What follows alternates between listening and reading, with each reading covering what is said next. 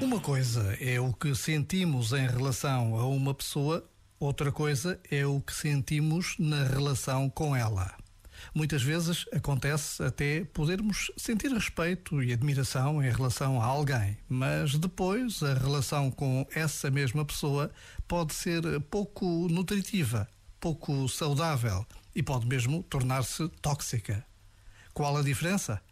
O que sentimos em relação a alguém tem a ver com o que vemos na pessoa.